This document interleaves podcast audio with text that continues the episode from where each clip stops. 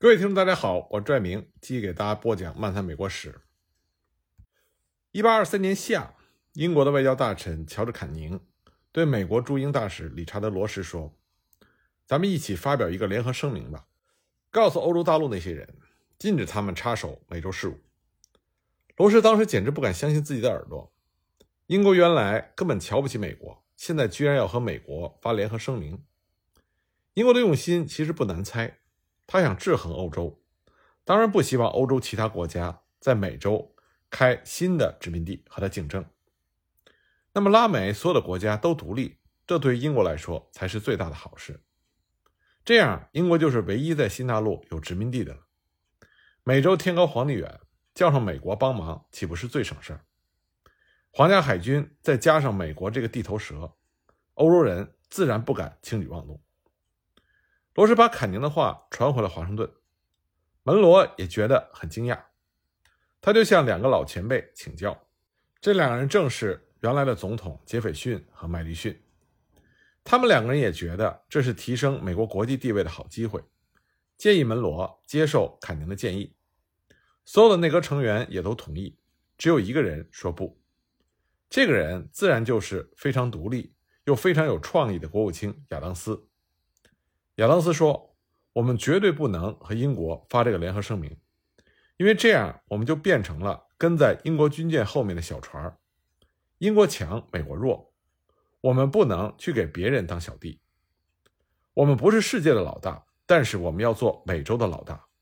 反对欧洲插手美洲，这个话我们要自己说，显出我们的独立和尊严，不能扯上英国。”亚当斯说这些话，他是经过深思熟虑的。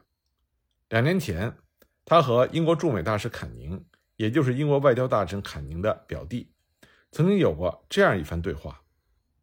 亚当斯说：“我不知道你们要什么或者不要什么，你们要印度，你们要非洲。”坎宁说：“也许我们还想在月亮上要一块。”亚当斯说：“我没听说你们要月亮，但是在我们生活的这个星球上，我就不知道有哪块地方是你们不想要的。”坎宁说。难道你想挑战我们对加拿大的所有权吗？亚当斯说：“不，你可以保留属于你的东西，但这个大陆上其余的地方要留给我们。”从这段对话中，我们可以看到亚当斯对整个美洲大陆的野心。拉美早就在他的视野中。实际上，他让英国保留加拿大，这算客气。在他心中，北美包括加拿大和墨西哥，迟早都是美国的。拉美更是美国的后院，他绝对不会和英国共享美洲。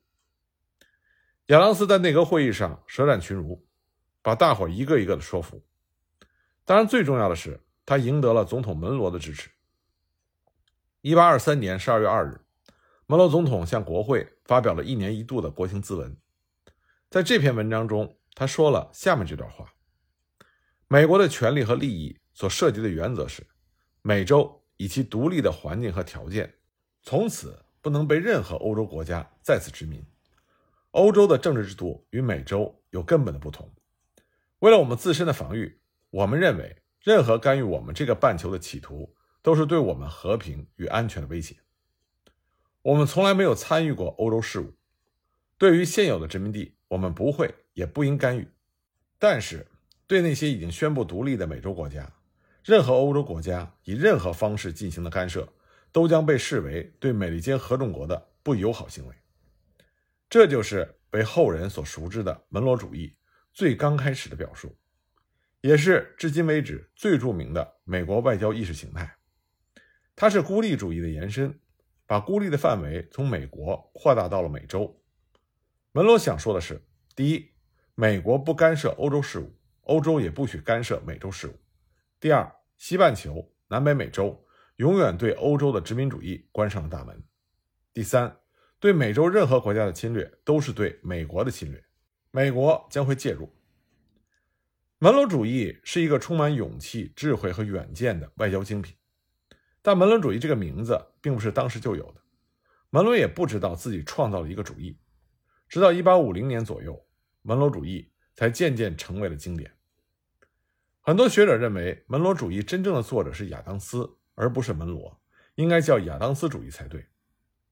但是门罗完全有资格享有这个盛誉，没有他的支持，亚当斯作为少数派，他的观点根本不可能得到认可。况且，曾经当过驻法大使、驻英大使和国务卿的门罗，他的外交经验和技巧一点也不亚于亚当斯，他有能力独立地做出同样的判断，只不过他的观点与亚当斯的不谋而合罢了。应该说，门罗主义是门罗和亚当斯亲密合作的结果。门罗主义在当时并没有什么轰动效应，说了跟没说差不多。欧洲列强根本没有注意到这几句话，或者说他们根本不在乎。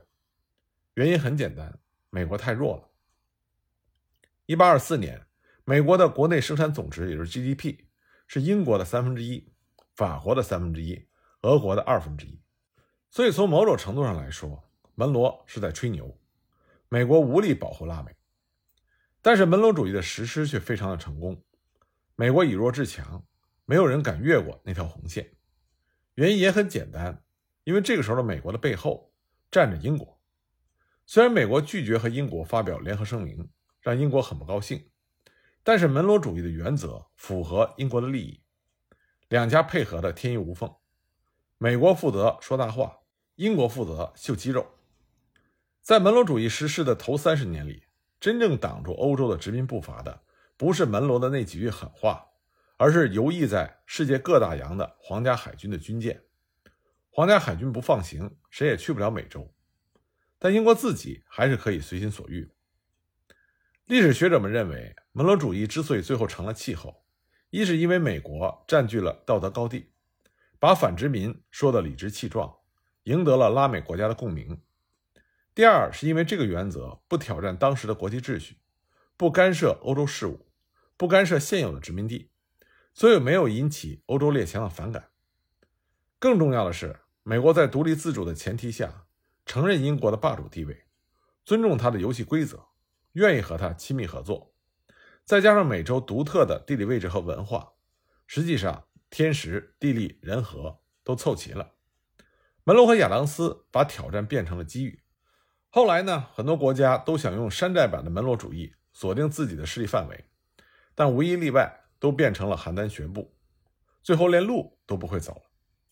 其中一个重要的原因是，他们只看到了门罗主义的形式，却没有看到它的灵魂；只看到了他的王霸之气，却没有看到他的隐忍；只看到了他的强硬，却没有看到他的灵活；只看到他的坚持，却没看到他的妥协；只看到了他的索取。却没有看到他的付出。天下毕竟没有免费的晚餐。随着美国日益强大，门罗主义的功效日益显著。他成功的维护了美国利益的同时，也成功的把拉美变成了美国的后院。不管国际风云如何变幻，美国的领袖们总能用门罗主义来解释自己的外交和军事行为。对门罗主义第一次真正的考验，是一八六二年到一八六七年的墨西哥事件。或者称之为马克西米利安事件。一八六二年，法兰西第二帝国的皇帝拿破仑三世入侵墨西哥，推翻了共和政府，立马克西米利安为墨西哥皇帝。当时美国内战正酣，林肯总统只能对墨西哥表示同情，但是爱莫能助。内战一结束，美国立刻以门罗主义作为理由，向墨西哥共和力量提供武器、粮食、人员，陈兵于美墨边境。在美国的帮助下，墨西哥在1867年收复了首都，处决了马克西米利安，赢得了对法国的战争。当时，美国的国务卿威廉·希沃德说：“八年前，门罗主义还只是个理论，现在它已经变成了不可更改的事实。”19 世纪末，20世纪初，门罗主义变成了不容侵犯的原则，英国也不能例外了。1895年的委内瑞拉危机。是美国第一次因为门罗主义跟英国对上。克利夫兰总统的强硬态度迫使英国同意坐下来与委内瑞拉进行谈判，和平解决了领土争端。美国的介入既拉近了他和拉美邻居的关系，也让英国意识到这是该尊重美国的地位。因为这个时候，美国已经是世界第一工业强国。1898年，西奥多·罗斯福总统以门罗主义为借口，发动了美西战争。解放了古巴和菲律宾，他还对门罗主义做了新的解释。他的解释是说，说话低调一点，手里拿着大棒，这就是大棒政策的来源。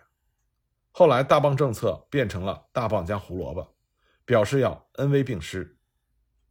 一九零二年，加拿大总理威尔弗里德·劳瑞尔承认门罗主义是加拿大安全的基本保障。他认为，美国海军在太平洋，英国海军在大西洋，只要跟着这两个国家，加拿大的国防就有了保障。一九六二年的古巴导弹危机是对门罗主义最现代化的运用。肯尼迪总统当时说：“自从门罗总统和约翰·昆西亚当斯对他进行阐述以来，门罗主义的含义从来都是一致的，那就是我们反对任何外国势力渗入西半球。”这就是我们反对正在古巴发生的事情的原因。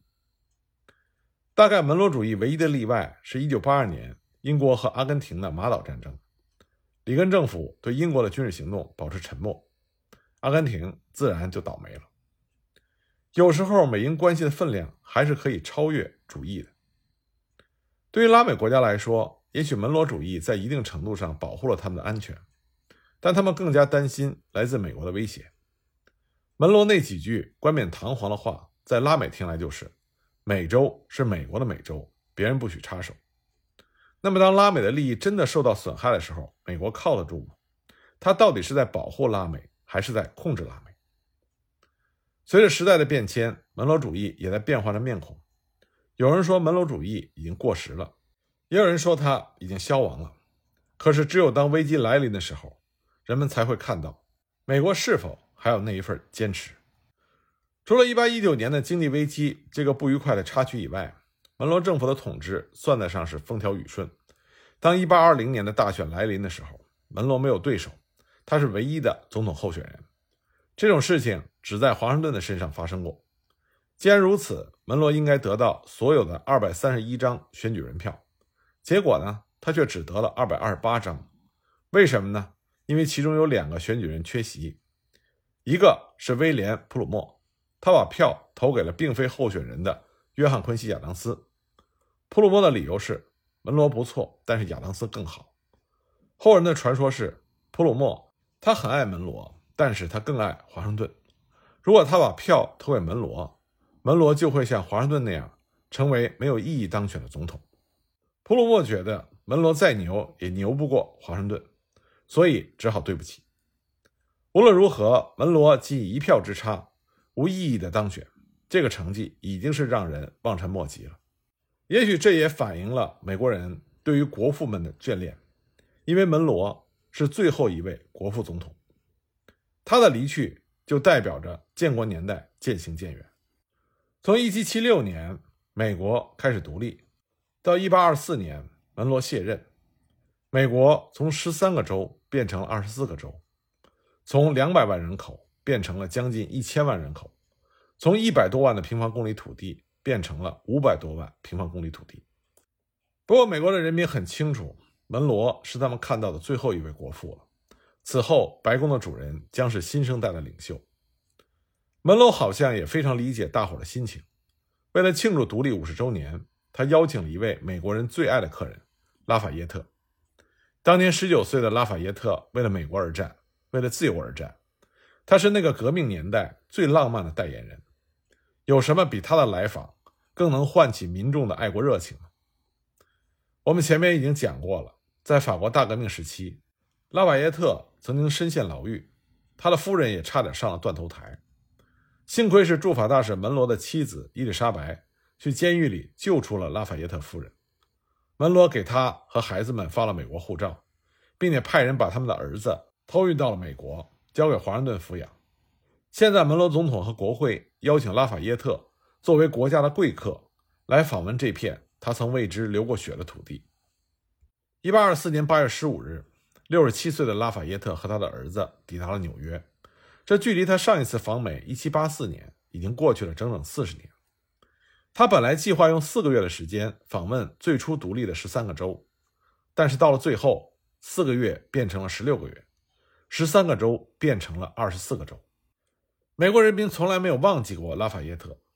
他一踏上纽约的土地，整个城市立刻就进入到节日的状态，礼炮齐鸣，钟声大作，成千上万的人在港口迎接。纽约人上次见到这个阵势，还是在1789年华盛顿就任第一任总统的时候。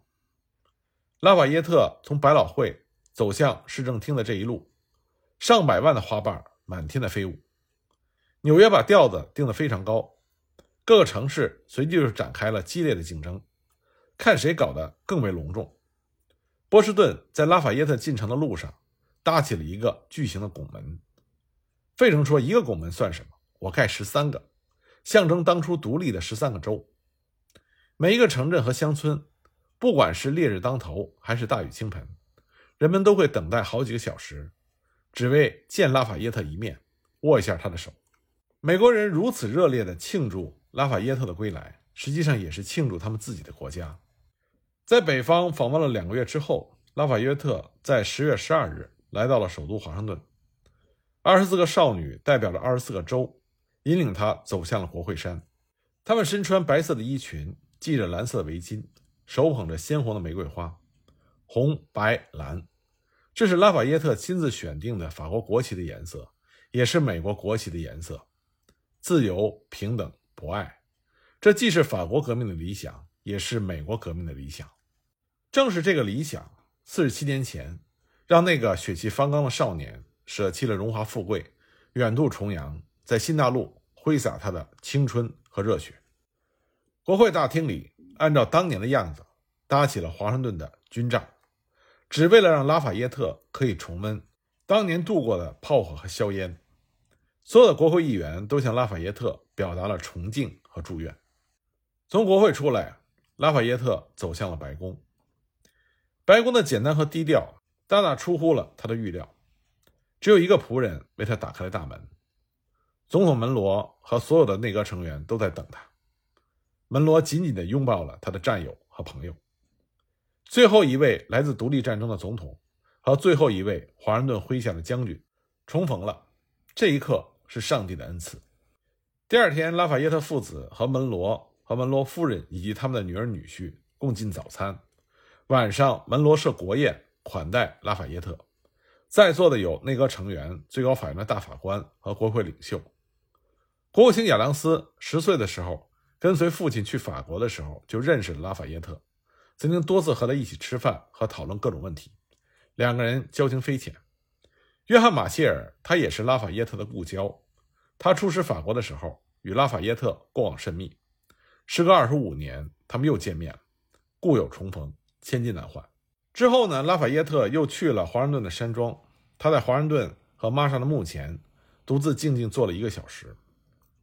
从山庄出来，拉法耶特开始访问南方各州。十月十九日，约克镇战役的胜利日，拉法耶特来到了当年的战场。这是独立战争的最后一战。而拉法耶特正是这一战的第一功臣，不过他再也看不到当时和他在战场上并肩作战的汉密尔顿和劳伦斯了。在里士满，拉法耶特看到了一个熟悉的面孔，这是我们之前提到的美国历史上第一个双面间谍——詹姆斯·阿米斯戴德。正是这个黑人奋不顾身的奉献，确保了约克镇的最后胜利。十一月，拉法耶特去拜访了他的老朋友。八十一岁的杰斐逊和七十四岁的麦迪逊，这也是他们人生中最后一次相聚。回到华盛顿之后，拉法耶特在华盛顿度过了三个月的寒冬。他也见证了美国建国以来最肮脏的总统大选。最终，约翰·昆西亚当斯当选为第六任总统。一八二四年十二月七日，门罗向国会递交了他第八个，也是最后一个国情咨文。在文章中，他说。拉法耶特在法国大革命中几乎被剥夺了全部的家产，如今生活窘迫。他希望国会能报答拉法耶特为美国革命做的牺牲和贡献。十二月十日，国会通过决议，奖励拉法耶特二十万美金，相当于今天的四百万美金，外加佛罗里达塔拉哈西地区的大片土地，来表达美国人民对他的感激之情。这笔钱和土地足以保证拉法耶特优雅舒适的安度晚年。一八二五年三月四日，在参加完新总统亚当斯的就职典礼之后，六十六岁的门罗告别了华盛顿，启程返回自己的庄园。六月份，拉法耶特准备回国了。临走之前，他想再见一次朋友。所以门罗、马歇尔、拉法耶特和亚当斯四位老友聚在了一起。这一年，马歇尔六十九岁，拉法耶特六十七岁，门罗六十六岁，最年轻的是亚当斯，五十七岁。两天之后，拉法耶特告别了他的这些朋友们，一路北上。他最后一次看望了现任总统亚当斯的父亲，八十九岁的前总统约翰·亚当斯。在波尔顿，拉法耶特从邦克山的战场带走了一捧泥土，这捧土将撒在他的坟墓上。他走遍了美国所有的二十四个州，该回家了。美国之行深深触动了拉法耶特的心。经历了世界历史上最著名的两次革命的拉法耶特，他的心里一定反复思考着一个问题：为什么同样起源于启蒙思想的两场革命，一边在新大陆缔造了一个欣欣向荣的共和国，可是，在欧洲却从终点回到了起点，从绝对君主到立宪君主，到共和国，到帝国，最终又回到了绝对君主。革命前的法国是波旁王朝。革命爆发三十五年之后的今天，统治法国的仍然是波旁王朝。为什么同样的革命没有实现同样的目标？为什么同样的理想没有收获同样的果实？为什么同样的勇气却做出了不同的选择？这些问题直到今天仍然值得我们认真的去思考。一八二六年七月四日，美国迎来了第五十个生日。就在当天晚上六点，九十岁的前总统约翰·亚当斯去世。他离开前的最后一句清楚的话是：“托马斯·杰斐逊还活着。”但是他错了。五个小时之前，八十二岁的杰斐逊已经先他而去。他们去世的这个时间段，正是五十年前大陆会议向公众宣读独立宣言的时间。两个为美国的独立做出巨大贡献的国父，他们无法独自生存，选择了同年同月同日，几乎同时离开了人世，也选择了独立日。因为他们都深爱着这个国家。一八三一年七月四日，美国独立五十五周年，七十三岁的詹姆斯·门罗在纽约去世。他是美国前五位总统中第三位在独立日告别这个世界的。一八三四年五月二十日，七十六岁的拉法耶特去世，他的墓上飘着星条旗，这面旗飘了二百年，连二战时期纳粹德国都没有打扰过这面旗帜的飘扬。一八三五年七月六日，在病床上度过独立日两天之后，八十岁的约翰·马歇尔在费城去世，结束了长达三十四年的马歇尔法庭。在他的葬礼上，费城的自由钟突然断裂，从此再也没有响过。一八三六年六月二十八日，麦迪逊去世，享年八十五岁。他是最后一位离世的国父。没想到，看上去身体最差的麦迪逊，居然活过了所有的人。国父们走了，宪法还在。他们给后世做出了一个样板。宪法的目的不是为了消除分歧，而是为了保护表达分歧的权利。美国的政治也许充满了阴谋，但没有流血。每个人都可以使尽手段，但是愿赌服输。国父们也许互相憎恶，但也互相尊重。他们为了原则坚持，也为了利益妥协。他们在彼此的攻击中捍卫了宪法的精神。他们在争权夺利中也为年轻的共和国护航。他们都是平凡的人，身上既有优点也有缺点，但是他们意识到了自己的缺点，他们能够守住道德的底线和政治的节操。不管他们对这个世界的认识是否正确，但是呢，他们都为理想努力过。